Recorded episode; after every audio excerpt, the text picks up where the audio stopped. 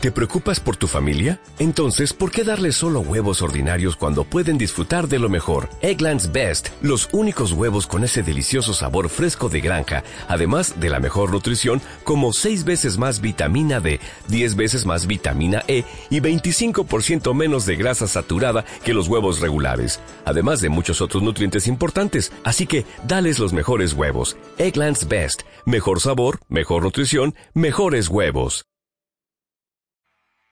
Hola, bienvenidos a Random Topic. Bienvenidos a Pues ya estaría vuestro podcast audiovisual favorito. Ese momento de la semana. ¿Qué dices? ¿Qué dices? ¿Acabó la semana o qué dices? Empieza la semana, ¿no? estamos un poco, estamos Sí. un poco ahí. Siempre estamos ahí, ¿eh? Nunca sé muy bien quién empieza la semana con nosotros y quién la termina. Que, pero, pero para los Pues- dos casos. Patrons y No. suscriptores probablemente la empiecen. Bueno, pero no sé, sabemos. Igual se lo, se lo reservan, ¿no? se lo reservan. Se Se lo reservan. Mola mucho más reservar, ¿eh? Reservar. Las noticias de videojuegos más reservadas. Bueno, últimamente estoy. Madre mía, me cuesta vocalizar, ¿eh? Es increíble, ¿eh? Últimamente. En mi cerebro como que está medio apagado, ¿eh? Sí. Hoy, hoy ¿con qué te he confu- con qué he confundido? El Siberia 4. Que te he entendido Sevilla 4. pues nada, pues el Sevilla 4. Siberia 4, sí, que, que, que por cierto hay que mirar a ver si nos pueden enviar aquello, ¿no? Ya lo, la- lo iré enviando. A mendigar un poco. Sí, si no me la compro, eso tampoco quiero decir, pero bueno. Es una cosa. El típico juego que va al soplar el cartucho, ¿eh? Aparte, ¿Sí? en directo. Ah, si te lo vas a pasar en directo, Hombre, es mucho más que soplar el cartucho. Bueno, eh, Geek, eh, varias cosas. Antes de nada, la bebida. La bebida. Eh, No te la has preparado. Voy hablando un poco de mientras, mientras tú piensas dos segundos. Vale, eh, hoy en la sección va a ir sobre demonios japoneses, que os dije que lo haría el último día. Es que, ¿sabes qué pasa? Que a veces digo, no lo hago, lo espacio y hago otra cosa para que no quede un poco más de lo mismo, pero después pienso, es que si no, luego se me olvida y no lo hago nunca. Es decir, o lo hago cuando lo digo o no lo hago. Entonces, Oh, sí. mis, mis demonios, ¿vale? Japoneses, y acabamos el, ciclo de monstruos japoneses, aunque seguramente podríamos tirar más ahí de como de, de animales fantásticos, seguramente rollo dragones y cosas así eh, japoneses podríamos tirar. Pero bueno, de momento cerramos el ciclo entre fantasmas y demonios, ¿vale? Y en la semana siguiente, que le toca a Geek, pues otra cosa, y la siguiente, pues ya miraré yo otro tema, ¿vale? Vale. Pero eh, yo prometo, prometo, ¿vale? Prometo que no será nada de monstruos, ¿vale? Ni ningún tema paranormal, ¿vale? Vale. Ojo, Vale. ¿eh? El reto. Ningún paranormal. Y Geek promete que no hablará de China. Vale. que hablará de China, güey. ¿Les ha, ¿Les ha fijado ahí a los chinos? Ha pillado ahí el... ¡Fu! No sé. ¿Eh? Y no, es non-stop de chinos, ¿eh? Ah, Quiero bien. decir, y Rusia. además es... Joder. Claro, no hay, otro, no hay otro lugar del que hablar, ¿verdad? Que es una, una cosa muy graciosa sobre el tema de... Que ya es tú, que una frase que diga esto queda raro, ¿eh? Una cosa muy graciosa sobre el conflicto de Rusia y Ucrania. ¿Sí? Dime una cosa. raro. Dime una cosa muy graciosa sobre el conflicto.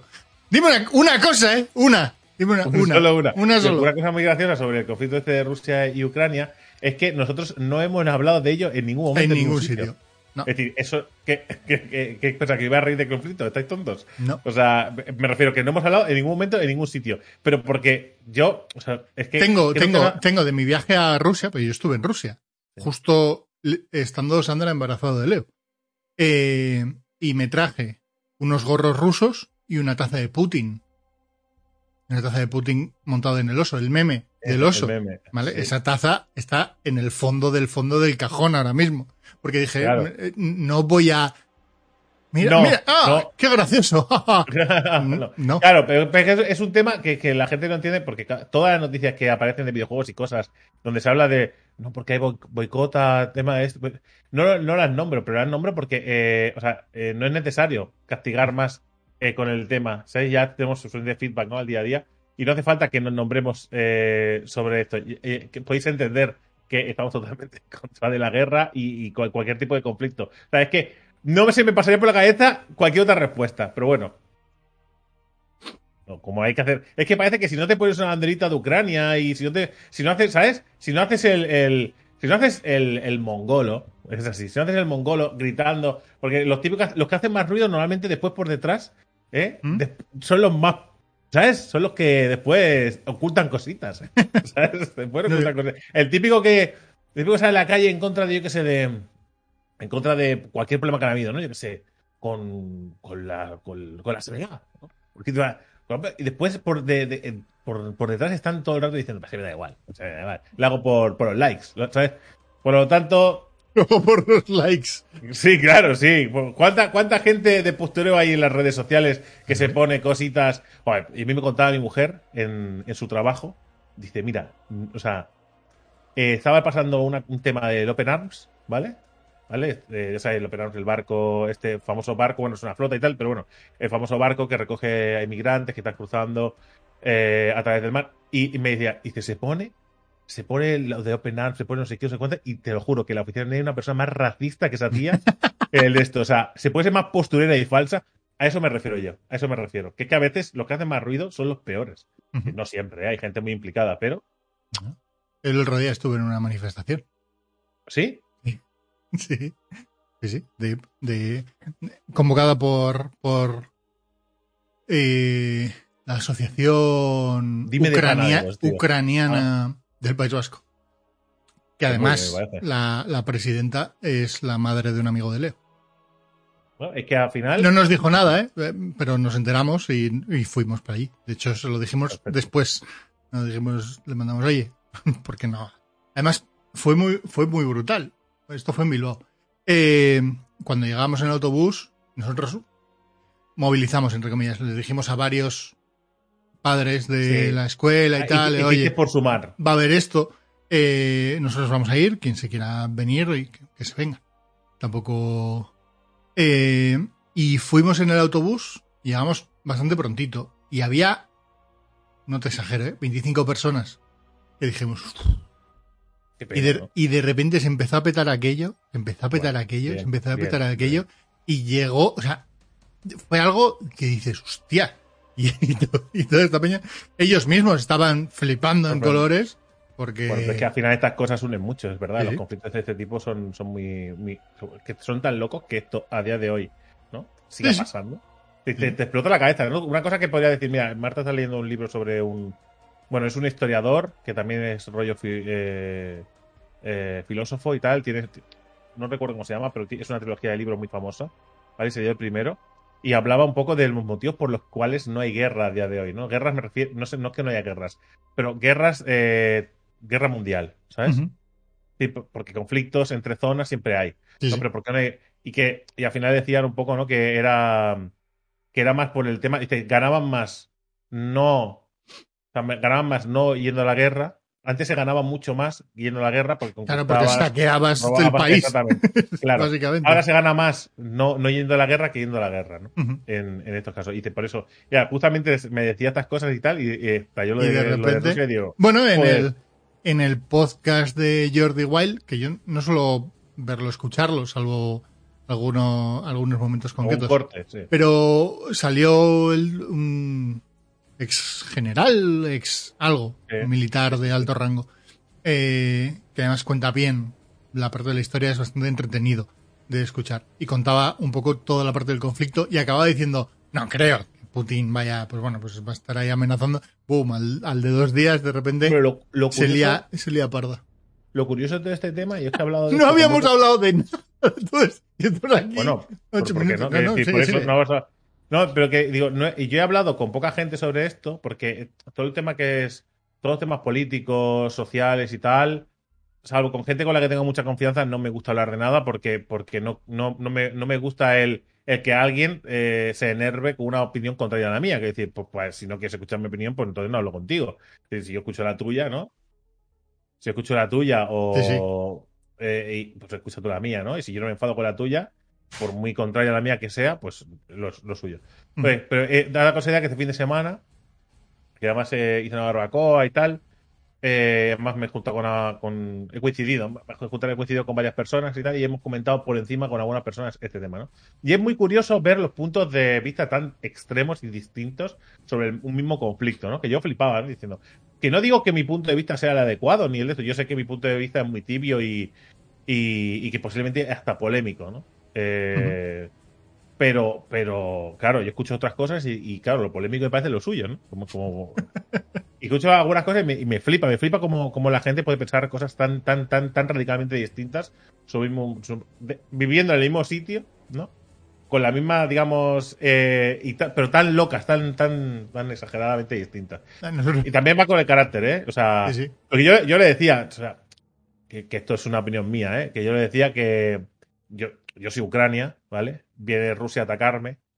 Yo no sé cómo está Ucrania, no tengo ni idea, absolutamente ni idea cómo está a- a- con temas militar y tal, no lo sé, ¿vale? Pero yo digo, viene Rusia por mí, ¿vale? Yo soy Ucrania y digo, no voy a ganar. Es decir, si yo sé que no voy a ganar, hablo con la OTAN y tal, digo, oye, echame un cable, estoy en la mierda. Necesito vuestra ayuda. Y dice, no, no te vamos a ayudar. Digo, porque nos metemos en un conflicto eh, Pues internacional y tal, y no te podemos ayudar. Digo, vale, muy bien. Eh, somos rusos. Es decir, que sabes, me entiendo lo que quiero decir. Ya sé que, eh, ya sé que hay muchas más cosas y yo no estoy en Ucrania y tal, y, y, y decir esto es una frivolidad totalmente. Pero, pero es decir, o sea, mm, o sea, es que, es que eh, es la, la solución menos violenta que se me ocurre. O sea, y, y van a perder, y, y pierdes calidad de vida, y pierdes un montón de derechos y libertades y un montón de cosas, pero no pierdes la vida. Ujú. Que mucha gente, que yo esto lo dije y se me criticó. Pero no, hombre, coge las armas y tal. Digo, yo no lo veo. Quiero decir, yo, o sea, yo sería capaz antes de matarme a mí mismo sin querer. Es decir, eh, que, que exagero, ¿no? Pero digo, no sé, yo estas cosas cuando, cuando veo tan apocalíptico la cosa, cuando, cuando es un monstruo tan grande el que viene a atacarte, Ujú. eh, hostias, hay que, o sea, eh, eh, no sé, me lo veo muy complicado. Y a mí lo que más pena me da es que todos estos bailes y todos estos juegos tienen que ver con, con capacidad de generar poder o de mantenerlo. Y, y, y, y todo se apoya en el patriotismo de la gente de a pie, que son los que acaban palmando. Y es la, Claro, es la gran putada, porque quiero decir, tú no das armas porque sí, porque no, que se defiendan, no. Es, es- siempre habrá, habrá por detrás unos intereses que tienen que ver con el poder, eh, con que Ucrania no sea conquistada por Rusia. Eh, si yo te doy las armas, pero no puedo meterme ahí. ¿vale? Claro, pero, No, no, pero sí. para que aguantes la guerra, para que esto se haga más largo y para que eh, se produzca quizás un hipotético escenario en el cual podamos negociar eh, el alto al fuego, la paz, en unas condiciones X, las que sean. Es la esperanza. Ya, pero- Pero, pero dotar de armas, la gran putada de todo esto, es que alargas la guerra, una guerra que lo raro sería que, que se parase o que se ganase por parte de Ucrania, y lo que va a hacer es que palme más gente. ¿Qué es lo Claro, que venía a decir? Le, escuchaba también a otro, a otro militar de también alto rango ya jubilado que decía, no tengo tan claro que la parte de las armas sea una buena idea. Siendo esto que es algo súper complicado y muy complejo de, de manejar, Claro. decía, no tengo muy claro yo, que he sido militar, eh, que esta sea la mejor solución. Si hablamos Está- de, eh, si hablamos de que se pierdan el menor número de vidas posibles. A ver, evidentemente que esa no es. Y de hecho, y de hecho, lo que nosotros decimos aquí, pues si alguien tiene alguna duda, es la opinión de dos personas de a pie, es decir, de- Claro. en la calle, dos personas que se encuentran en la calle y hablan de este tema. Sí. En ningún momento tenemos ningún tipo de autoridad ni conocimiento que nos, que nos eh, califique para valorar un conflicto Para armado ni De ningún hecho- otro conflicto. De Pero hecho, bueno, a mí que, me interesa, por ejemplo, ahora, estos días, y estaba diciendo, ¿dónde me puedo enterar, desde el punto de vista más objetivo, de lo que pasó eh, hace ocho años en la parte de, de Crimea, eh, ¿no? de Crimea, eh, la guerra del Donbass y demás? Sí. O sea, eso, para- porque es, ese es el bebé de la guerra de hoy. Sí, sí, sí, sí. Entonces, y, y digo, pero no me quiero que me lo cuente alguien que claramente me esté contando solo una parte de la historia. Es quiero que me lo cuenten de forma neutral o lo más objetiva Es que- posible. es Para que- poder entenderlo, ¿eh? Porque Sí, no, soy, soy incapaz de entender. Pero más que además, más que allá además del resumen el- fácil. de Lo, único, o sea, yo entiendo que al final eh, tú no, no puedes estar, o sea, que decir, tú al final tu vida, tu día a día, eh, al final no puede cambiar, tú tienes responsabilidades y tú tienes tus cosas y tal, pero tampoco te puedes aislar totalmente de la información. Si tú no puedes, no, no te puede dar tremendamente igual todo, porque al final de alguna manera te afecta, aunque, aunque no, aunque emocionalmente por lo que sea, eh, por dentro estés muerto y te dé igual que la peña palme eh, en, en Ucrania, ¿vale? Sean rusos o ucranianos. A eso pensáis que los rusos, la mitad de los rusos que están palmando ahí quieren estar ahí. O sea, que quiere decir que tampoco, que la gente de a pie, una cosa son los gobiernos, pero la gente de a pie, a los, ¿sabes? No, no es los rusos, las, las personas rusas no son malvadas. Es decir, que es que también he visto unas cosas muy locas contra los rusos como si los rusos fueran una mente colmena ahora. Y dice, hombre, pero eh, que, a ver, a ver si el, el que tiene una- un restaurante ruso en tu barrio ahora de repente eh, es un asesino. Bueno, entonces, como los chinos cuando lo del coronavirus. Claro, que de repente eran los que habían provocado la pandemia, ¿no? Que Y bueno, entonces al, al- al chino del barrio, ¿no? O al restaurante le chino. los o al- cristales, o a le la tienda las paredes. china. sí, sí. Era el demonio. La peña claro, es que- está muy mal. No, no, que esto, por supuesto, es, es, es muy terrible todo esto. Bueno, en fin, no sé, qué, no, realmente no sé qué iba a decir ahora porque me he perdido entre, entre el follaje. Sí, sí. Pero bueno, que, que es jodido. Que esto es, esto es un, un jaleo guapo. Ah, sí, eso, que nos afecta de alguna manera. Es decir, pero que somos conscientes que nos afecta mucho más de lo que nosotros queremos creer. Mira tú la tontería, no sé si lo habéis visto en las noticias, que, que en algunos supermercados, ¿vale? Eh, que ya sé que me toca muy de cerca el tema de los supermercados, por lo que sea, que han puesto un límite de 5 litros de aceite de girasol por persona. Claro. Que es un poco raro, porque lo dijo Marta, dice, dice, a ver, yo me llevo 5 litros, entro y salgo viviendo de 5 en 5. Quiere decir, ¿cuál es el límite? O sea, no tiene ningún tipo de... ¿qué- qué? Dice, lo único que, lo único que hace es que sea una molestia y que si lo quieres hacer, te molestes más. Pero realmente si te quieres llevar un montón por lo que sea, que yo le dije a Marta, digo, bueno, pues cógete 5 litros. Y dice, ¿pero por qué es el máximo? Y dice, porque siempre cogemos una garrafa de 5 litros y se nos acabó ayer. Dice, y es que a eso has ido al súper. Dice, no has ido a, a- a copiarte de víveres. No, es que se nos acabó y mañana y barbacoa hay que hacer alioli. Es decir, o, o coge una botellita si te sientes mal por coger 5 litros. Pero, pero un poco así. Que bueno, te- ahora empezará, eh, ¿no? Eh, Bueno, depende de lo que ocurra, aparecerá el nerviosismo. Bueno, y el- la subida del precio de un montón de Bueno, cosas. eso seguro, eso, eso hay que darlo por hecho.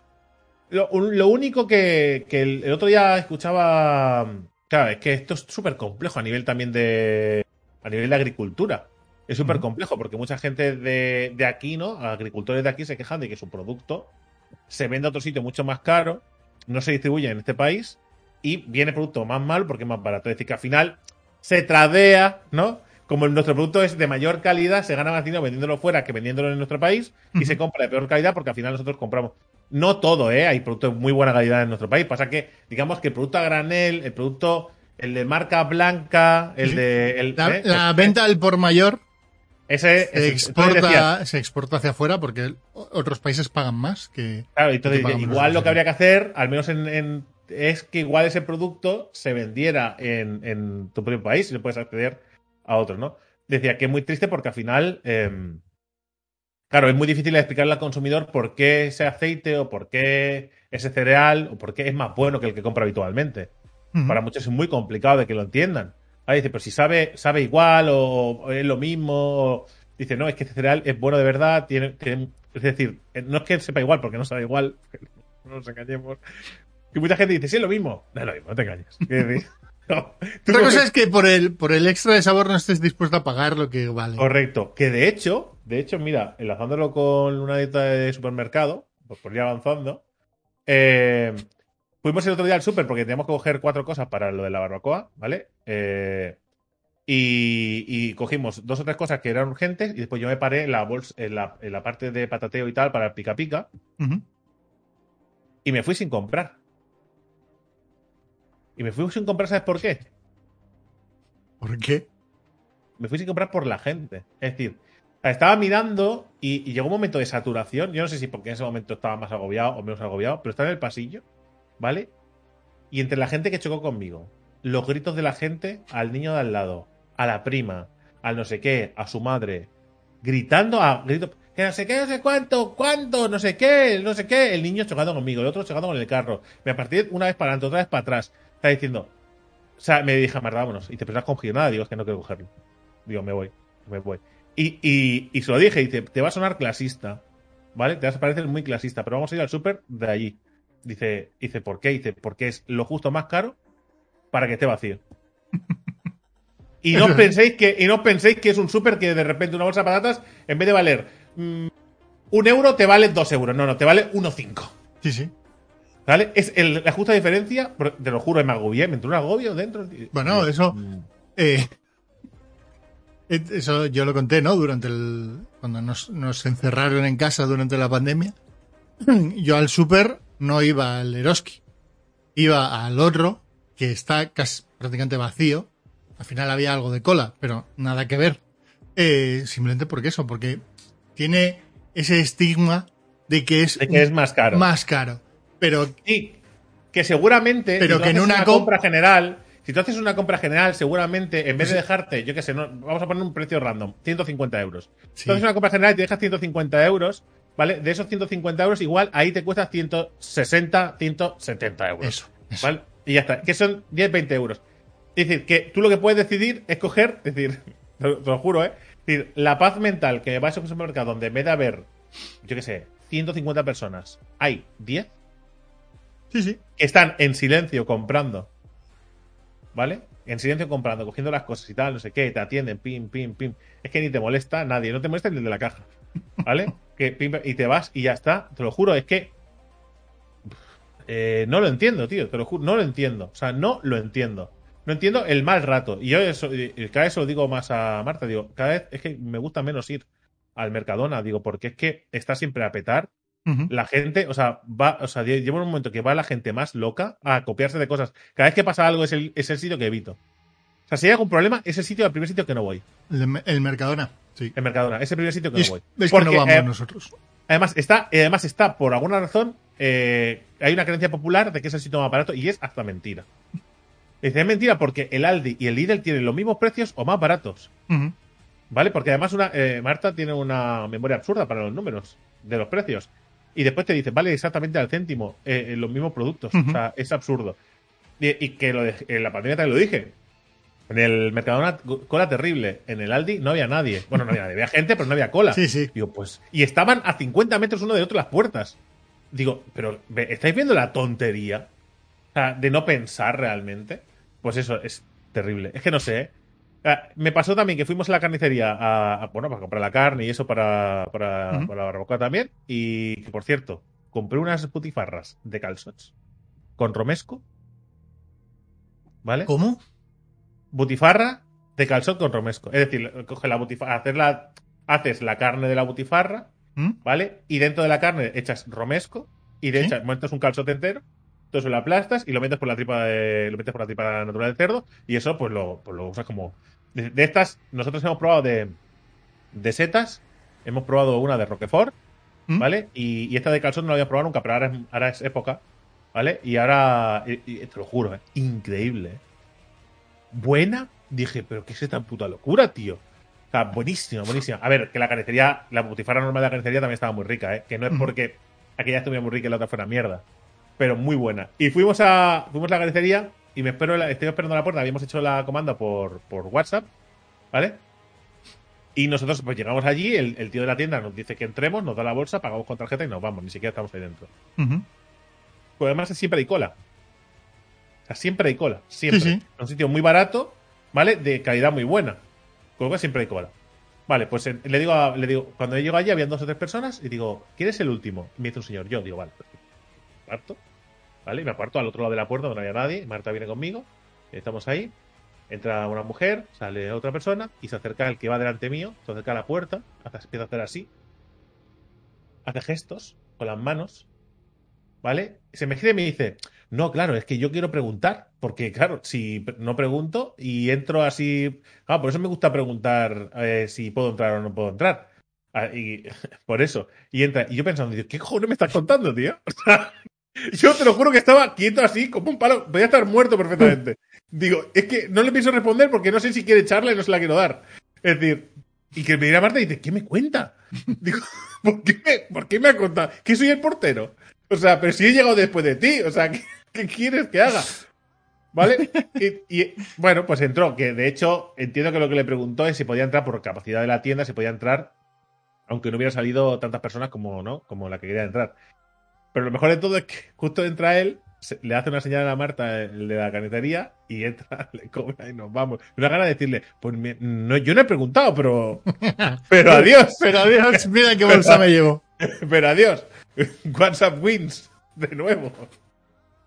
Pero eso. eh, terrible. Terrible. esto. Y después la estafita. Vamos a hablar de la estafa. La estafa. ¿Vale? La estafa. La estafa. Fuimos a comer eh, con mi suegra porque era el cumpleaños de mi suegra. ¿Vale? Entonces, eh, no, fuimos a un sitio que. eh, fuimos a un. No voy a decir el nombre. Fuimos a un sitio, ¿vale? Porque tampoco quiero estigmatizarlo, ¿vale? Vale. Fuimos a un sitio eh, un sitio en el que eh, yo, que soy nacido aquí en Cataluña, ¿vale? Que soy de padres catalanes, ¿vale? Y de abuelos de Jaén, ¿vale? Pero que soy, que soy de aquí, que decir, que sé hablar Sí. perfectamente catalán, que soy catalán, que me gusta mucho mi tierra, que no tengo ningún problema. Allí me sentía muy poco catalán. O sea, es de esos sitios que me incomodan de lo catalanes que son, ¿vale? Porque de alguna manera me siento excluido. Digo, es que me siento como si de repente yo fuera de Jaén. ¿Sabes? Aquella sensación extraña que ves a todo tu alrededor y dices, hostia. Pero por, pero ¿por qué? Dame, dame una pista, dame una. Eh, eh, toda la información posible sobre, sobre Cataluña de los últimos tiempos está condensada ahí.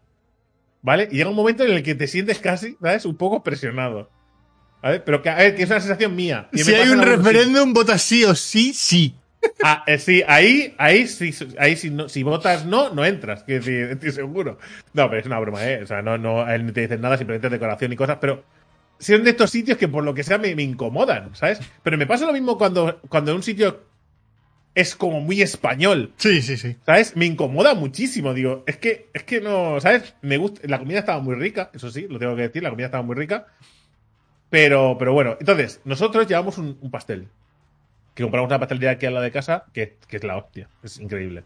¿Vale? Entonces llevamos el pastel y se lo damos al, camarero y le digo, mira, oye, que ese me lo puedo guardar para luego, que es el compañero de mi suegra, pues tal, no sé qué. Y dice, sí, sin problema, digo, perfecto. Nos sentamos y tal, y al cabo un rato, viene, cuando está todo el mundo sentado, viene al que, al parecer la dueña, y dice, mira, esto del pastel no se puede hacer. Digo, por temas de sanidad. Digo, ah, digo, digo, pues no lo sabía. Digo, perdona. Digo, pues ya está, no pasa nada. Y dice, no, no, no, no, que lo que podemos hacer. Atención a la jugada, ¿eh? Lo que podemos hacer es cobraros el, el cubierto y lo arreglamos así. Y yo, yo mira a Marta y digo, pero no es por un tema de sanidad. Entonces no me lo sirvas. ¿Por qué de repente si te pago ya, ya puedes servírmelo? ¿Por qué de repente, ¿qué soy sanidad yo? Me quedé a cuadro, digo, no lo entiendo. Digo, a ver, que me parece muy bien. Si no lo puedes servir, pues no me lo sirvas, Sí. ¿vale? Y me lo llevo. Si no voy a poner Y ningún problema, eso es la norma del local. Yo no. Y es que lo siento, no suelo hacer esto de llevar un pastel a sitios. No sé si es muy común o no muy. Pero me parece bien, que no pasa nada. Mi suegra se enfadó muchísimo. Y yo dije, pero si eso es la norma del local o de sanidad y tal, pues ya está, no pasa nada. Es decir, pero bueno, dice, pues, no pasa nada. Pero Eh, pedimos- cuando dices pagas el cubierto, ¿a qué te refieres? Bueno, ¿A qué nosotros, eh, nosotros fuimos a. Nosotros había un menú, ¿vale? Eh, menú de fin de semana y platos a la carta. Como diga casualidad, que lo que. Bueno, que esa es otra. Que da casualidad que lo que yo quería estaba en el menú, digo, pues mira, me lo pido en el menú. Ya está. Y al final todo el mundo acabó pidiendo menú. Me- los menús, para empezar, una cosa desde aquí, un mensaje, ¿eh? Si pones un menú de 16 pavos o 17 pavos, ¿vale? Y la mitad de los platos del menú, ¿vale? Me pones un suplemento de 5 pavos. no me pongas 17 pavos, ponme 20, ponme 23 y déjame de mierdas. ¿Vale? Porque solo hace falta que me hagas pagarte en coins mágicos del local. Que me parece que, me- que es una que es una loot box en el local o qué vos. Es un, es un free to play. Es un buy to play con tienda de microtransacciones, ¿eh? Claro, me dio mucha rabia porque digo, pido los canelones, más 5 pavos. Digo, digo, tío. Y además, el plato más básico de la comida catalana. Que decir, de. O sea, el, el plato más básico de entrante en una masía, un Sí, catalán, que son los normalmente- canelones. Normalmente, eh, o sea, cuando se ponen suplementos es, tienes, yo qué sé, cinco platos, ¿no? Igual. Y, el, el- el y trozo de carne. de- entrecot, Y el entrecot más 8 euros. Aquí es lo típico, trozo de carne de, de ternera de Girona, ¿vale? Eso te clavan una pasta porque, ¿vale? Porque es una carne cara y es buena, ¿vale? Pero en la mitad de los platos, tío, en la mitad de los putos platos. Pero pavos, canelones. canelones. ¿Qué cojones están sacando los canelones? ¿Que es carne de, que es carne de cocido triturada dentro de una maldita pasta? Con bechamel por encima y queso. ¿Qué decir? ¿Qué cojones llevan tus canelones que me vas a cobrar? ¿Cuánto valen los canelones si me estás cobrando cinco pavos más? Y pilla la carta y los canelones valen siete pavos, digo. ¿Entonces el resto de platos valen dos? ¿O cómo? Es que no lo entendía, o sea, te lo juro, digo, ojo con la estafa, digo, es decir, digo, poco turbio este sitio, eh, pero vale. Bueno, pedimos llamarse día a mi suegra, digo, eh, le digo, me dice, me dice suegra, pide pan, digo, vale, pido pan. Pido pan y tal, y digo, que sepas, que visto lo visto, las bandejitas de pan estas de mierda, el te van a astillar, ¿eh? Te van a astillar. Y además, el pan era una hogaza de pan de payés, una hogaza de pan de payés cortada así. Eso era la bandeja de pan. Digo, mira, tío.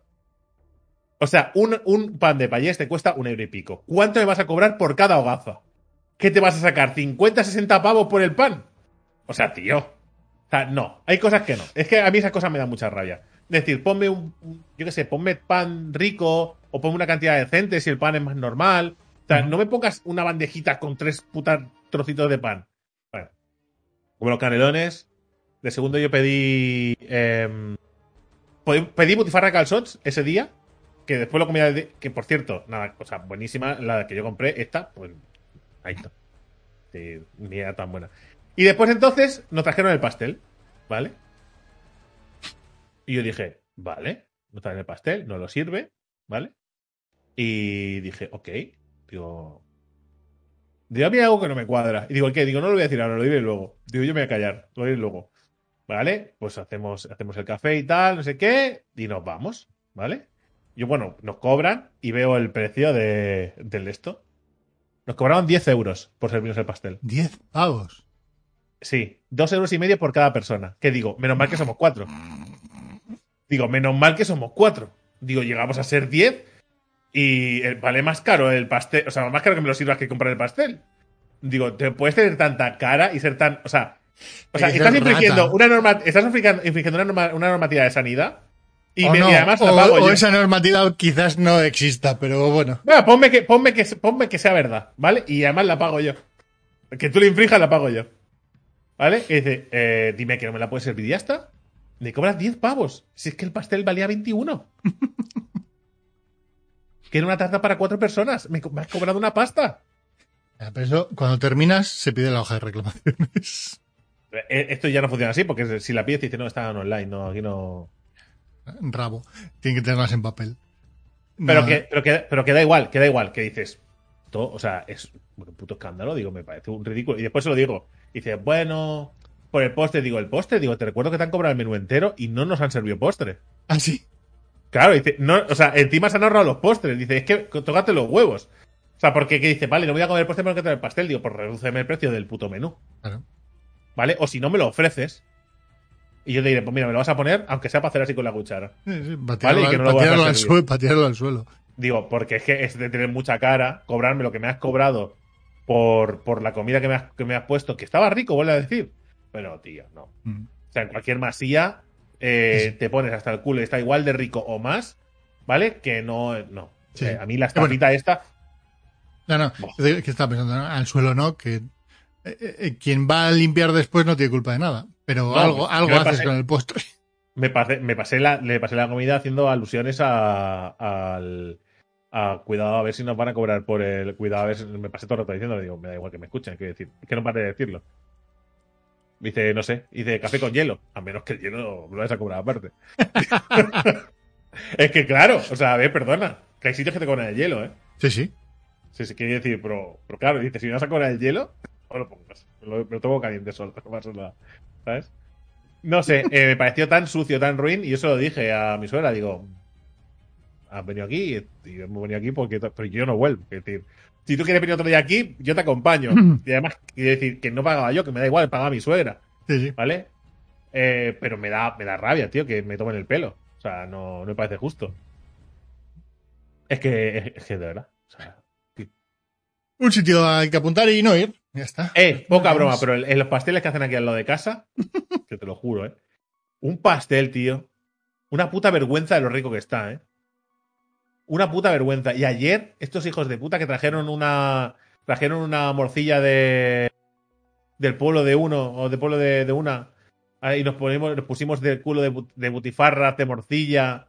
Digo, madre mía, qué vergüenza que la zanahoria no sepa eso, ¿eh?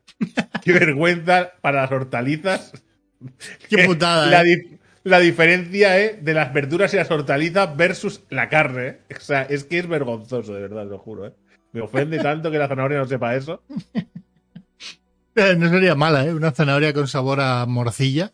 Venga, venga, gente. es que me ponía, me que lo inventen. que no, claro, que que es me- Siglo XXI. Siglo XXI, Oh. venga. O sea, por ponérmelo fácil, que ponérmelo fácil, ponerme una lechuguita que sabe a patatas fritas, un, ¿sabes? Una zanahoria que sabe a butifarro a morcilla. Claro, claro, es, es la lógica de dejaros de mierdas con los transgénicos, de que sea para que duren más. No, cambiarles el sabor. Claro, o sea, claro, que, que duren más. Yo me lo Es- yo bajo todos los días a la más. frutería si quiero. Yo bajo Es todos los días. más, joder, Matutano, espabila, Y ponte Claro a hacer que- zanahorias con sabor a patatas fritas. Claro, jamón, jamón. De toda la vida. Jamón, jamón de toda la vida con forma de. Claro, lechuga, jamón, jamón. ¿Qué te imaginas? Y mira, me pones dos lechugas, jamón, jamón. Me pones, me pones unas zanahorias a la vinagreta. ¿sabes? Y me pones, me pones unas coles de Bruselas de torreznos. Venga, hasta luego. Bueno, vamos. Uy, pues- vamos. Me- Se- eh, Me- o eh, esa frutería estaba, estaba Entonces- con colas desde Pa' Mataró siempre. hasta Barcelona. para siempre. ¿eh? Vamos, vamos, vamos. Increíble. En fin. Eh, Cine, cine y series. Va- Drake, te quedan, digo, ¿eh? para condensar todo, eh, 25 minutos. vale, vamos rapidísimo, ¿vale? Vamos rápido. Primero, me he pillado la revista manual esta, Oh, ¿vale? yeah. Revista manual, que me he suscrito para que me traigan dos números. Que viene el hijo de George R. R. Martin en portada. Sí, eso dijo. Eh, que es una revista de videojuegos, pero que, eh, que no trata tanto sobre, sobre los videojuegos en sí, sino lo que hay detrás de los videojuegos, ¿no? Y me parece interesante. El, Ya tiene- eh, ese de la portada que es Sal- Santolaya. Eh, pues mira, pues, me has pillado con el pie torcido, porque la verdad es que no lo sé. Vale, vale. Eh, ahora mismo no, sé- no te sabría decir, ¿vale? Pero bueno, ya, ya os lo comentaré, porque no voy a buscar porque vamos mal de tiempo. Podría leerlo tranquilamente. Ahora, ahora. Eh, que la suscripción vale 20 euros, ¿vale? Y si compras la revista por separado vale 12. Ujú. Te digo más que nada por si alguien tiene curiosidad, pues se suscribe, le llegan dos al año y son 20 euros al año, 19,95. Ujú. Y está interesante. Ya diré cuánto es interesante. Cine. Joder, va rápido. Vale, vale. Me ha dicho que tengo poco tiempo. Sí, sí, 25 minutos. Poco no. De hecho, 25 minutos. ¿Qué te pasa? He Cine. visto, he visto Doctor Iba- Sueño. Ibas a hacer un destripe, creo que dijiste la No semana lo voy a hacer. No Vale. lo voy a hacer porque no me da tiempo, ya para otro día. Doctor Sueño. Es que liado Doctor Sueño, ¿qué es eso? Doctor Sueño es la segunda parte del Resplandor. Vale. El, el- pero porque lo escribió, quiero decir, no es una cosa que se ha inventado alguien. Quiero decir, bueno, sí, Stephen King concretamente. Es decir, que hizo una segunda parte del libro. El escritor se lo ha inventado, Claro, sí, claro, lógicamente. que hizo una segunda parte del libro que se llama Doctor Sueño y han hecho una adaptación en la que el prota es Ewan McGregor. Ah, ¿Vale? Entonces, eh, lo que pasa es, es 40 años después de la película original. ¿vale? El niño de la primera película es Ewan McGregor. ¿Vale? Que es un borracho de mierda. Es decir, que también normal, ¿eh? Que yo le decía, yo, eh, Marta me diciendo, pero hombre, pero ¿cómo va por la, por la vida? Digo, pero, tú- pero que ve fantasmas, quiero decir. que- pero fantasmas muy, muy Tú jodidos. no has visto la primera película, ¿no? Digo, pero la, o sea, después de lo que le pasó en el, en el, en el hotel ese con, con el Jack Nicholson ahí con, con el hacha y con los fantasmas, digo, lo poco, y las niñas, las gemelas esas en el pasillo, digo, lo poco es que siga vivo. O sea, sigue vivo de casualidad ese señor. Bueno, pues es una peli basada en la novela, imagino, que decir, no sé cuánto se ha inventado porque yo no me la he leído, eh, pero que en sí es para destriparla también, ¿eh? Es decir, Sí. es una película de esta. Sí, sí, sí, es una película para esta, que no lo voy a hacer, pero es para destriparla. Es un poco absurda, pero es entretenida. Es decir, te deja verlo. Marta se decepcionó mucho porque quería asustarse y dice, pero es que no, no es de miedo. Digo, ya, es que Stephen King está, creo que, mal catalogado como el genio del terror cuando es el genio del suspense. Digo, porque es que para mí las cosas que hace Stephen King tienen más de inquietante que no de terroríficas. Que puede, el- el- ese, ese- hay, hay libros que igual son más terroríficos, ¿vale? Pero generalmente no. De hecho, una cosa que también diré que es muy polémica sobre Stephen King, creo que alguna vez lo he dicho, pero lo digo otra vez por si acaso, si algún- alguien se lo ha perdido, que es que para mí Stephen King me parece eh, un mal escritor con muy buenas ideas. Decir, no creo que sea un escritor brillante, pero que no pasa nada, ¿eh? Que no Salvo "Creo cuando va mejor en no". cocao. No, o sea, quiere decir, pero tiene unas ideas brutales. O sea, la manera en la que liga las cosas, la manera en la que racionaliza lo surrealista y le da empaque en el mundo real, me parece brillante. Me parece que es una cosa muy de locos, ¿eh? De repente, como te dice, no, mira, te voy a dar, le voy a dar eh, consistencia realista al poder que tiene el niño. ¿vale? Y dices, ah, pues, oye, pues bien, quiero decir. Y, muy, y, son, y son soluciones muy sencillas, muy elegantes. Que nunca es, no porque un alienígena. Es el único. Es ver, Matrix. sí no se hay- inventa sí. Matrix, ¿no? No se inventa Matrix, que también tiene buena película con alienígenas, ¿no? Pero que no, eh, que no se inventa Matrix. Que me parece muy legal. Y no es que sea mal escritor, simplemente que no es tan bueno como, como creo que la fama que tiene, pero sus historias sí que lo son. Pasa que después tú lees un libro y dices, hombre, cabrón. Digo, en serio, ¿qué es esto que me estás escribiendo? Digo, la historia es guapa, la idea es buena, pero tío, desarrollala mejor. ¿No? Hay, hay, No hay sé. cosas muy pochas de Stephen King. También hay una época turbia de Stephen King, ¿eh? De Eso, la en Cocao. Bueno, ahí, ahí creo que fue cuando escribió sus mejores libros. O sea que. Stephen. no, golpe. Stephen. No, porque su primera novela fue. Bueno, primera novela. La primera novela publicada fue Carrie, si no me equivoco. Que la publicó su mujer. Él, él la tiró a la basura. eh, y su mujer la ha cogido de la basura. Las presentó a varios sitios y se la publicaron. Es decir, a partir de ahí, Carrie. decir, Es un poco. Es un poco. ¿Y de quién fue la novela entonces, no? De La novela fue de Stephen King. Él la publicó, para, la publicó con el nombre de Stephen King. Pero bueno, en fin, eso. Eh, más cosas que hayas visto. He, visto, he seguido viendo la serie de Vikingos. Muy buena, ¿eh? Eh, he visto a varias personas que, que la estáis viendo. Cercana a mí. Y. Eh, muy buena, creo que condensa, o sea, una de las mayores, los mayores éxitos de Netflix actualmente, ¿sabes cuál es? Que, pero es cap- series de ocho capítulos. Creo que es uno de los mayores éxitos de Netflix. es, es, series de ocho capítulos. es uno de los mayores éxitos de el entretenimiento en general, que vino Sí. de la mano de las plataformas online como Netflix, HBO y demás, que son Sí. 8 o 10 capítulos por Y temporada. déjalo ahí. Y, y, y, y méteme solo cosas guapas en, la- en los capítulos. Porque ahora coges, tú ahora coges cualquier serie de estas que llevan no sé cuántos años. Vikingos, la original, le quitaba la mitad de los capítulos. No, no, porque son, que son temporadas de 24 capítulos, porque tienen que ser 24 capítulos. Y tienen que durar además 42 minutos sin los cortes de publicidad. Para que le metan 18 de cortes de publicidad porque se publica en Estados Unidos. Y con lo cual acabas comiéndote relleno, porque sí, por pelotas. Tal cual, tal cual, es que es así. Pues mira, pues me gusta porque está, condensa, de o sea, una de las cosas que, que están guapas de la serie es que de, claro, es una serie de 2022 y, y, y está muy guapa visualmente. Que dice, tenido que mirar el calendario, ¿eh? es que la miro todas las mañanas, siempre lo miro. A ver, No, tengo la fijaros, eh, ir 10 segundos para atrás y veréis cómo Drake, cuando va a decir el año, mira el reloj de Windows. Siempre miro, siempre que miro, el día y tal, siempre miro el reloj de Windows, siempre, aunque lo sepa, ¿eh? Es una manía que tengo tonta. Pero, y alguna vez me equivoco, imagínate. Eh, pues Ya eso, que, está muy guapa, que está muy guapa eh, la serie, ¿vale? A nivel, a nivel visual es increíble. A nivel visual es, es que eso en las primeras temporadas de Vikingos se veían un poco más pochas. Claro, ¿eh? pero, pero porque lo, esto lo hacía Historia. El canal Sí, de Historia. Es que la, la sí. primera, y no sé si la segunda, la primera seguro, porque la primera, es- la primera hay que tener, eh, hay que ser valiente. Eh, Era verla. Peña en, en el, en la- en el lecho de un río, ¿eh? disfra- disfrazada de vikingos. O sea, era así, muy guapa, pero era, era Peña disfrazada de vikingo en el lecho de un río. Entonces, eh, está muy bien desde el principio. Los personajes, el, o sea, el rey Canuto, que más allá del nombre, o sea, es increíble, ¿eh? O sea, ese actor lo que impone, ese actor simplemente quieto. ¿vale? Es acojonante. Yo digo, pero ¿y este pavo? O sea, sin que me dijeran nada, tú los ves a todos juntos y, te, sé, y te sé decir que es el rey, aunque vayan vestidos iguales. increíble, ¿eh? increíble. Después los demás personajes también muy bien. Y cómo cogen, cómo cogen cosas de la historia que también decían, bueno, ya que me van a explicar, Jo, pues, joder.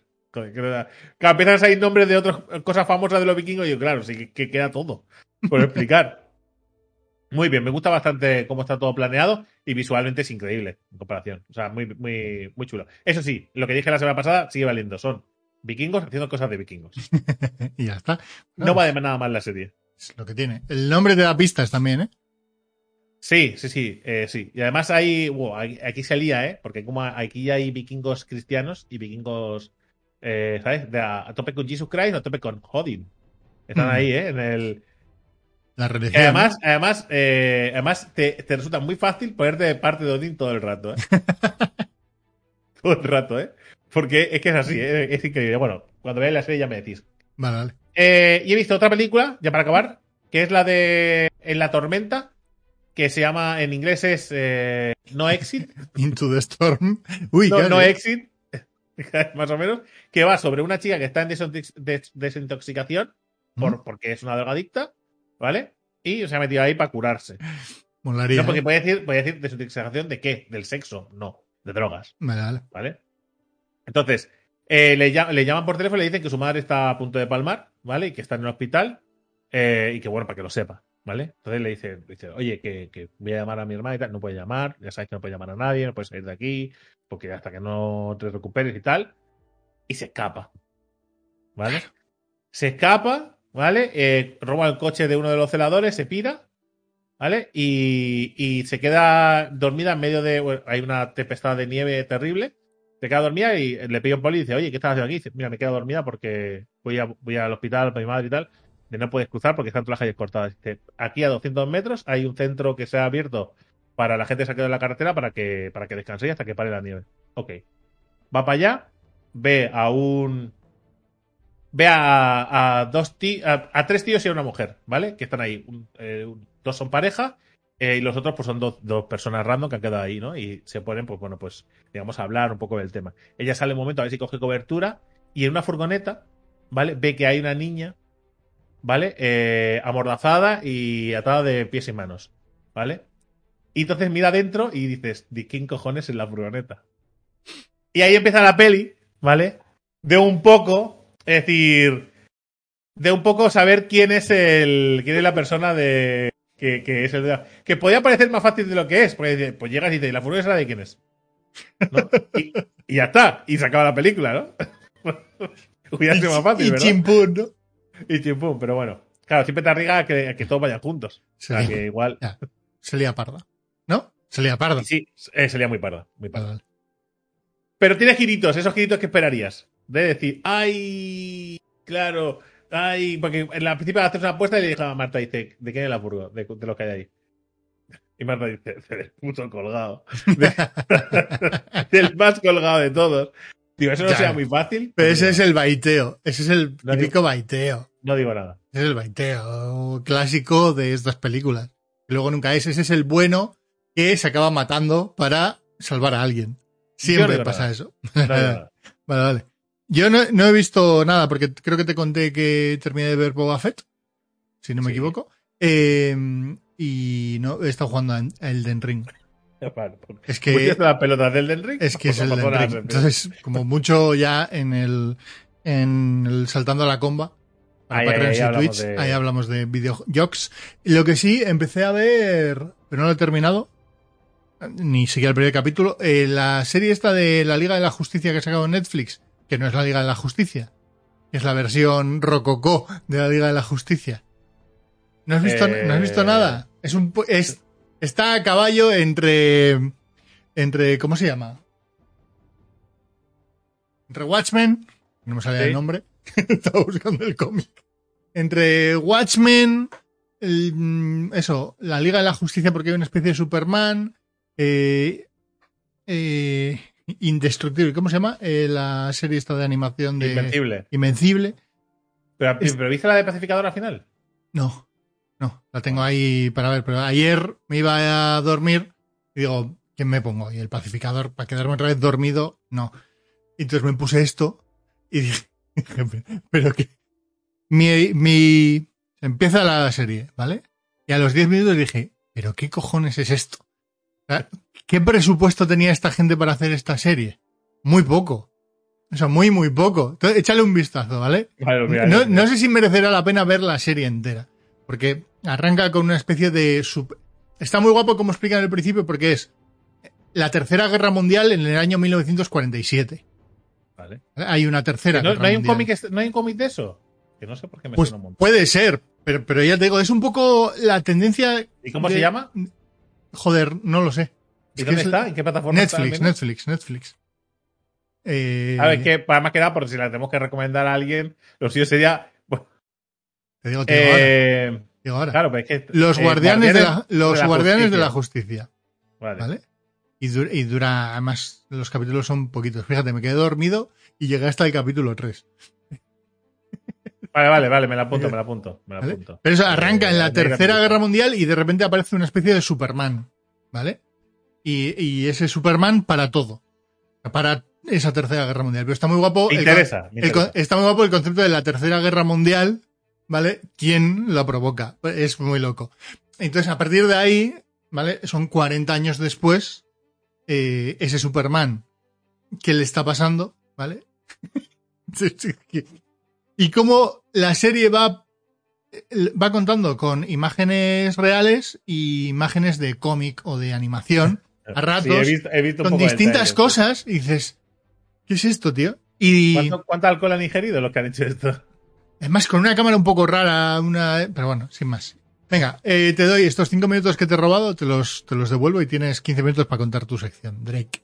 Vale, pues demonios de, de Japón, ¿vale? He cogido los más famosos, ¿vale? He hecho una lista. Espera un segundo. Está muy guapo porque este podcast está quedando dinámico, no. Lo siguiente, Lo tú, siguiente. tú si piensas, sin ningún tipo de corte, ¿cómo hemos ido? Enlazándolo todo. Sección a sección, es loquísimo. Adelante, demonios No, de Japón. ya tengo maestría en estas cosas. Es cuando grabas, ¿eh? Cuando no. Cuando Ah, grabas claro. un día que estás a tope, claro. Vamos a empezar con los Hania. Eh, Cuando piensas en demonios japoneses, la primera imagen que te viene siempre a la cabeza es el rostro de Hania. Este demonio es en realidad una mujer. eh, uno de los eh, motivos principales para representarlo eh, en un. Es, el Hania es el tatuaje típico japonés. El de, el de los dos cuernos, con la boca abierta, los dientes. cuernecitos estos y... Exactamente. Eh, es la máscara, ¿no? La máscara Exactamente, roja. es, la, es la máscara de, de Hania. pues son, son mujeres con esa máscara. Eh, rodeado de preciosas flores, simboliza la, eh, la feminidad. A pesar de que, eh, de que da mucho miedo, en realidad representa a una mujer celosa y triste que ha sido engañada por su pareja y su ira está promovida por los celos. Para buscar su venganza se coloca una máscara en forma de demonio con cuernos grandes y colmillos y, gesto muy aterra- aterrador. Existen varios niveles de ira que se representan según el color de la máscara que viste Hania. Eh, Ah. Una máscara de color blanco expresa los celos de una mujer dolida, mientras que el nivel de locura va aumentando a medida que la máscara es más roja. Vale, vale, vale. Se va La. Hania de color negro está sumida en una gran tristeza, perdiendo el control y matando a las personas que se encuentran en su camino. Está guapísimo, que tiene hasta niveles. O sea, eh, son los, los- son como los cinturones de karate, ¿no?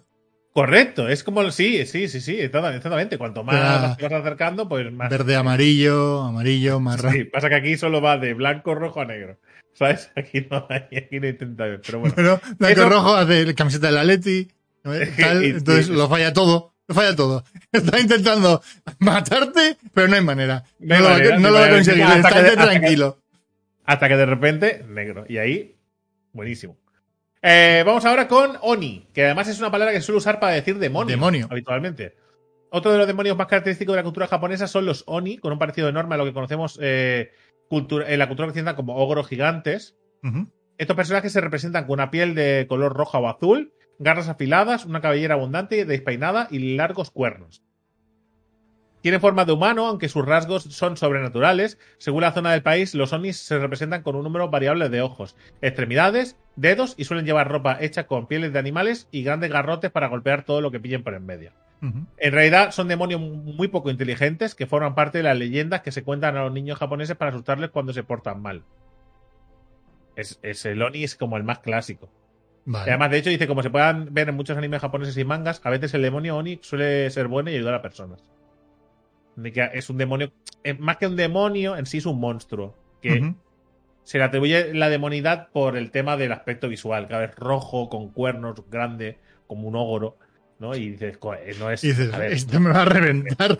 a ver, es un demonio, quiero decir, no me jodas, que es un ángel, ¿no? O sea, quiero decir, a ver, mira la pinta, ¿no? Que después igual, si los ángeles existían, igual se parecerían, yo que sé, a una cebra, que no lo sabemos, que decir, si existiera en el caso, le as- asumimos una forma muy mágica, pero Mm. igual, ¿sabes? Tiene una, ¿te Sí, imaginas? Que es como, que es como, ¿sabes? Como Efialtes. Es una iguana. Es una iguana. Efialtes, ¿sabes? ¿Te, te imaginas Efialtes con alas, ¿no? Y llega ahí diciendo, "Ah, ¡Termópilas! ¡Os Estaría van a atacar por detrás! Y dice, habéis sido buenos. Y digo, madre mía, el ángel está pocho el, el cielo, ¿eh? Bueno, vamos ahora con Gashado, Gashadokuro. O Gashadokuro, que no sé muy bien cómo se pronuncia, ¿vale? Que es un monstruo japonés que forma parte de las leyendas más ancestrales. Se trata de una criatura con forma de esqueleto que procede de un samurái que fue injustamente asesinado para eh, por rebelarse contra el gobierno. Su hija lo resucitó y todavía vaga en busca de venganza. A lo largo de los años, este demonio esqueleto se ha vuelto más poderoso al unirse a los huesos y a las almas llenas de rencor de aquellas personas que murieron en condiciones de guerra o de hambre. La magia de este monstruo es tan grande que se levanta cada cierto tiempo causando grandes desgracias. Es un monstruo que suele atacar a los vivos para alimentarse de sus cuerpos, llegándose, eh, llenando, o llenándose de la energía positiva, negativa perdón, para hacerse más y más grande cada vez. El, de, de hecho, las imágenes, o sea, Yo aquí, Como- ahí veo un anime, ¿eh? O un manga. es que Eh. de hecho, de hecho, eh, podría decirse que de alguna manera. eh, Cositas se Attack on ver. Titan, Attack on Titan, igual estos bichos enormes, eh, hay cositas ahí, ¿eh? Pero no diré nada. Eh, lo que sí, las imágenes que se muestran, ilustraciones y tal, se muestra un esqueleto gigante eh, viendo pagodas enormes, ¿no? Y del mismo tamaño. O sea, Ujú. Cuanto más pasa el tiempo, más grande se hace y más monstruoso es, según se alimenta de, de, de, bueno, de perdidos, de gente que, que está por el camino. Más, el Ningyo. En un país compuesto por tantas islas como es Japón, es muy común que los mares estén plagados de monstruos y de demonios. No, que tío. o Claro, claro. Están plagadísimos. A cada paso te encuentras un demonio. Además tienen a Godzilla. Eh, que los pondrá ¿no? a tono y dice, relajados monstruos que... Es el rey de los, de los monstruos. Uno de los más famosos del país son los Ningyo, demonios con forma de sirena, que nacen de una leyenda del 619 después de Cristo. Estas sirenas no son como las que conocemos en Occidente. Las sirenas japonesas tienen forma de pez de gran tamaño, con un torso humanoide, eh, dedos con forma de aletas y un rostro nada bonito que es eh, que es eh, una especie de fusión entre pez y persona. Este misterio mitológico tampoco a- atrapa a los, a marineros con sus cantos, sino que suelen aparecer en las redes de pesca considerándose un signo de mala suerte y deben ser soltados inmediatamente. Vale. Una leyenda dice que comer carne de estos demonios puede alargar la vida cientos de años. La historia cuenta como un pescador capturó y cocinó una de estas sirenas de Japón, pero en el último momento decidió no comérsela. Su hija sí que lo probó y pasó cientos de años sin envejecer, muriendo, a 800, eh, muriendo 800 años después de haber vagado por todo el mundo. Está muy guapo, ¿eh? Bien, sí, sí. Es la, la- yo quiero una película de la sirenita con esa sirena. Claro, ¿sabes qué pasa? Que una de las cosas que tienen en común, lo- tanto los fantasmas como los demonios japoneses, es que sus historias suelen ser muy intrincadas y con muchos, con muchos rollos de estos filosóficos y muchos giritos, ¿no? Es muy de todo, muy de cuentos elaborados. Después aquí nos tenemos de, chupacabras. Que, que- y ya está, ¿sabes? El, Yeti. Está ahí, ¿no? Es el Yeti. Y tampoco Y hay historia detrás. Sí, sí. O hay una historia muy macabra y ya. Sí, que tampoco, eh, sí, pero que tampoco suelen ser tan elaboradas y esto, que las hay, ¿eh? Con, evidentemente hay demonios occidentales que tienen eh, historias muy guapas. Pero que, que las japonesas todos, los demonios tienen algo detrás, una historia, filosofía, cuentos, leyendas. Vamos ahora con el Amano- a- Amanoyaku, eh, con un aspecto parecido al de los Oni. Estos demonios japoneses son más pequeños y suelen acompañar a la gente para engañarles y que cometan robos, asesinatos y otros crímenes. Buena excusita, ¿eh? Si inventó alguien. No, mira, que tengo un demonio. que al final todo es, todo es- la mayoría de estos demonios, ¿no? Salen de, de la religión, ¿no? El- o, o de, de la El religión sintoísmo. de la religión o muchas cosas de, de- de cuentos para asustar a los niños de no para poner barreras a no no vayas al bosque porque no y hace cosas así para un poco para contener la juventud desbocada se pueden adoptar diferentes formas no, mates, a- no mates arañas porque es un familiar tuyo que viene a acariciarte por la noche. Correcto, no mates arañas. Eso, y- no, pero es que los mosquitos no, no, que es un familiar tuyo. Eh, pero por lo general su manifestación es humanoide, aunque también se puede se suele representar como una roca. Que es que dices. Claro, es fácil porque entonces. No tiras rocas. No, pero claro, es, es fácil porque entonces eh, puedes decir, no, es que está ahí. ¿Ves esa roca de ahí? Es eso. No te acerques a esas rocas. Claro, no hace falta que vea un monstruo de, de verdad, con que decirle que es una roca ya vale. Cuando captura a su víctima, se mantienen pegados a ellas, eh, animándoles a realizar sus deseos más oscuros. Suelen apoderarse de las almas atormentadas, dando pie a que las personas que se sientan perdidas den el paso de cometer malos actos castigados por la ley. Estos demonios japoneses son famosos por la leyenda de la princesa Melón, en la cual la pequeña Urikohime, eh, nacida de un melón, es engañada por una manjaku que devora sus entrañas y después utiliza la piel de la joven para atormentar a su- a sus ancianos padres haciéndose pasar por ella. Nada macabro. Todo muy, son muy friendly. ¿eh? El principio apuntaba a Disney, ¿eh? El- eh, una princesa nacida de un melón. Sí, sí, Bien. sí. Hasta que se mete, lo, se la come por dentro y coge su piel. De hecho, hay una imagen. eh, hay una imagen de- del demonio con la cara, ¿sabes? De, arrancada y haciendo así. Es decir, bueno, en fin, es un demonio. Que no esperemos bondad aquí, ¿eh? Vamos ahora con Yorugumo.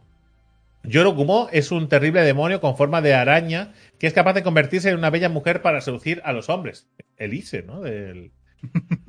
no, del LOL. Igual está inspirado en este personaje, ¿eh? Puede Pues ser. puede ser. Se esconde en los bosques donde encuentra a sus víctimas que cuando se pierden entre los árboles confían en la dulzura de esta preciosa joven. Se trata de un demonio que actúa como la araña viuda negra, atrae a los hombres hasta su tela de araña y cuando están eh, prendados de ella cambia su forma y se traga sus cuerpos enteros. Esta leyenda japonesa se conoce desde el siglo XVII, aunque podría ser mucho más antigua, ya que los yokai con forma de humano y partes de animales suelen utilizar mucho la figura de la araña en otras leyendas similares de, varios, de varias regiones del país. Los yokai. Ah, pues, Hay hasta, pues- hay hasta relojes. pues otro mítico, otro mítico, los Tengu.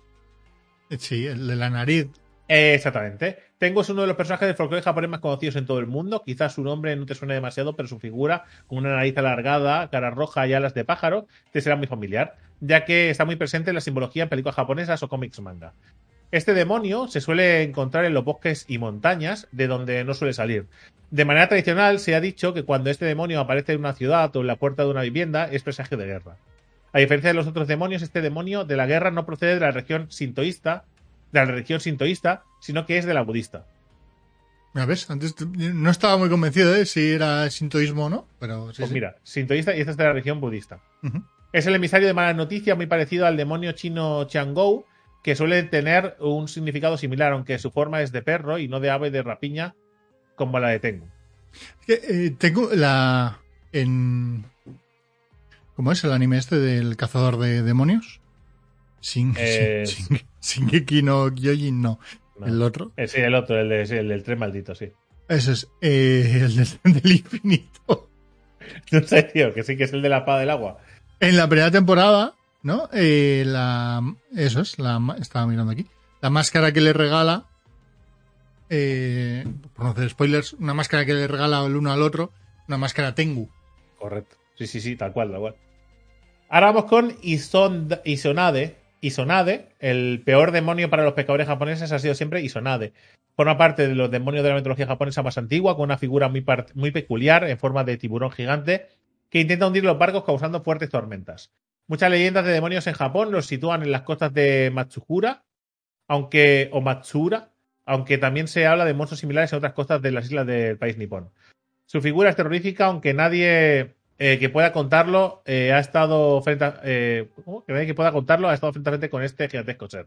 Claro, lógicamente. Porque era una tormenta que mandó a tomar por culo el barco y alguien se inventó esta Pero flipada. Igual en la tormenta había un tiburón o una ballena y ya se montó la peli. Con su fuerte aleta hunde los barcos y lleva a los marineros hasta el fondo del mar, donde los devora ah, antes de que puedan ahogarse. Hay, que, hay quien asegura haber visto su silueta entre las olas cuando los vientos soplan fuertes. Su color de piel azulado hace que se pueda camuflar perfectamente, aunque a veces la aleta caudal puede asomar cuando se acerca sigilosamente a los barcos en señal de ataque, del ataque es inminente. A ver, evidentemente ninguno de estos demonios existen. eh, ninguno. Pero, pero, evidentemente se cuentan de tal manera, ¿no? Como si existieran y nadie ha sobrevivido y nunca se ha visto. Claro. ¿Cómo vas a contar una leyenda de este tipo si no lo haces así? Vamos ahora con Dodomeki. Otro de los personajes del folclore japonés más conocidos es el demonio Dodomeki o Todomeki. Eh, está representado por una mujer, con la forma de una mujer con brazos y dedos eh, de las manos muy largos, cubiertos por cientos de ojos de pájaros. Ni puta idea. Muy random e inquietante. ¿Por qué, no? Pero, la por pregunta ejemplo, es ¿por pero, por qué ejemplo, los ojos en, de en pájaro? Naruto sí que vemos cosas así. Naruto, en Naruto en otros mangas podemos Sí, ver cosas los así. ojos, sí. El ojo aquí. Eh, este detalle está relacionado con la creencia japonesa de que la gente con los dedos largos tiende a robar. Los ojos hacen referencia a una moneda antigua de Japón del siglo XVIII que tenía un agujero en el centro y era llamada precisamente ojo de pájaro. Se trata de un demonio que suele atacar a los comerciantes y es de lo más agresivo. Dispara fuego y escupe gas venenoso para robarle todo el dinero. Es, el, es un malo del Ender Ring. Dejándolos malheridos según las culturas populares. Lo peor que he dicho, me voy a callar la puta boca porque me ha hecho llamar pesado. Pero No, ya, pero yo lo puedo decir como no me gusta. Eh, pues eso, el demonio de los cien ojos. Después vamos con. No sé cuántos quedan, no sé si queda igual, quedan dos o tres. No, eh, pues te, no, queda un quedan- minu- te queda un minutillo, o sea que vas bien. Vale. Ahora vamos con Kamaitachi. El significado de este nombre es literalmente Armiño de la Hoz. Y como su. Suena un poco a un cantante de aquí, ¿eh? El Armiño de la Hoz. Y como su nombre indica, es un monstruo japonés con Y forma de armiño canta o Ay comadreja. campanera. Es, con- es un, es un monstruo con forma de comadreja que porta una hoz con la que hace cortes en las piernas a todo el que se encuentra en su camino. Joder, con la puta Es la, es la muerte mal. ¿Qué dices? Es la versión. la- las imágenes son muy épicas de las comadrejas estas, ¿eh? Ya, pero ¿qué quiero decir, no? Va con una hoz eh, y es como la muerte, ¿no? Es, es el, Pero la muerte de mascota. Es la mascota de la muerte. La muerte de tus tendones. Eh, muchos dibujos japoneses antiguos se representan en grupos de tres animales, ya que nunca atacan solos. Sus víctimas son campesinos que sufren heridas profundas, que en un principio son indoloras y no es hasta después de un tiempo cuando se dan cuenta de la gran pérdida de sangre que han sufrido. Estos pequeños eh, seres son muy rápidos y no se suele ver entre la hierba del bosque o de los campos de cultivo. Cada uno de los miembros del grupo Kama Itachi tiene su función durante el ataque. El, el primero aturde a la víctima, el segundo le corta con la cuchilla y el tercero aplica una medicina que suprime el dolor. Ojo, para que no te duela. Bueno. Claro. Y así te desangras y, y te así. tu. Vale, vale. A ver, estos tres- también tres salen en el, en el Den Ring, creo. Sí, sí, en los músicos. Eh,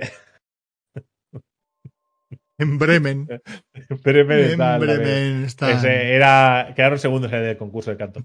Eh, O- Oshiroi Baba, O- Oshi- Oshiroi Baba, eh, el Oshiori, Oshiori, no, es Oshiroi. Oshiroi, sí. Es que es complicado, ¿eh? A veces con tantas consonantes y vocales Sí, y mezclar al azar. Eh, Baba forma parte verdad. de la, No es verdad. O sea, quiero decir, no, no es chino, Drake. Que te puede todavía. Oshiro, Oshi- no sé, tío, que, ya, que ese, ¿no? Venga. Oshi, vamos a llamarle Oshi, eh, forma parte de las leyendas de fantasmas japoneses tradicionales. En algunos textos lo catalogan como un yokai, aunque en realidad se trata de un ser maligno que no lleva buenas intenciones, claro, es el ser maligno, eh, con las personas a las que se encuentra. Este demonio de folclore japonés tiene forma de anciana y va vagando por los caminos de un pueblo a otro con paso lento y postura encorvada. Su misión es encontrar mujeres jóvenes para robarles su belleza. Bueno, joven y belleza no tiene por qué ir de la mano, ¿eh? Se, as- Pero- se asume cosas que igual no. Eh, les podía robar su juventud. Ahí. Eso sí, la belleza, porque eres joven guapo, no. Eh, les engaña con sus buenas palabras hasta lograr lo que busca. La belleza, no sé. No sé. Bueno, Que se lo dé, ¿no? la, la anciana suele ofrecer su ayuda para maquillarse. Cuando las chicas aceptan, la vieja sopla unos polvos que llevan un frasco de cristal sobre el rostro de la víctima que le figura en la cara. Este monstruo tiene que buscar jóvenes constantemente para eh, mantenerse con vida, por lo que nunca descansa. A que si no encuentra peña, se muere. Bueno, oye, eh, joder, Pues- que los japoneses. eh, No, pero eso es, es, pues, pues, una fábula para. una fábula. Un cuento para que las niñas no se acerquen a las viejas. Bueno, para que no vayan solas por la calle, pues viene un monstruo y te desfigura la cara. Este eh, ahora vamos con I- Iozube, El último, ¿no? que es, eh, o el penúltimo. Este curioso demonio se encuentra en la casa rural de las casas rurales de Japón. En la casa que rural japonés. en las casas rurales de Japón. Que aquí te vas a una casa rural de fin de semana, allí pues te vas a ver fantasmas o demonios. Tiene una forma similar a la de un hombre enano, con el cuerpo cubierto de pelo como un animal. Se alimenta de berenjenas. No, lo, no me lo esperaba. Por lo que suele preferir las, las casas con huertos. Es que claro, después del que se come la cara del otro, el de las berenjenas, tío. Es que El demonio, el demonio Beggy. El demonio Veggie. A ver, vamos a esperar que tendrá maldad en algún momento. Y que sí, igual te las obliga a comer a ti. Eh, por lo que suele preferir casas con huertos que cultivan esta hortaliza. Aunque también puede moverse a otros lugares. Por la noche sale para andar eh, por las casas y por la calle de los pueblos. No tiene miedo de que lo encuentren, ya que, de hecho, le interesa ser visto por la gente. Si un demonio y os sube, te, te mira a los ojos, la leyenda cuenta que sufrirás una muerte lenta y dolorosa. Qué tanta berenjena. Lo mejor es salir corriendo cuando te lo encuentras en mitad de la calle. Mejor es no salir de casa para no correr el riesgo de toparse con ninguno de los espíritus japoneses que despiertan al ponerse el sol. Mejor, mejor, lo mejor, ¿eh? No salgas de No noche. salir de casa. No Hijo, salgas de no salgas de noche. Y ya está, este es, este es el último. Demonios El de- japoneses. El demonio vegano. Me ha gustado Ojo, mucho. el, de- el demonio de las berenjenas. eh. Quiero, quiero en los comentarios, eh, que en los comentarios que me digáis eh, cuál es vuestro demonio favorito. Yo me quedo con este último. Putin. No es japonés, pero Por ligarlo todo, hacer un círculo perfecto, ¿eh? Es- es, es Putin. Pues, pues oye, eh, en el tiempo marcado, un podcast relleno de casi todas las cosas que solemos hacer, ¿eh? Eh, Redondito, redondito. es decir, esta vez- Redondito como un círculo de Elden. Joder, macho. Gente, nos vemos la semana que viene con más tonterías. Venga, pásenlo bien. ¡Chao!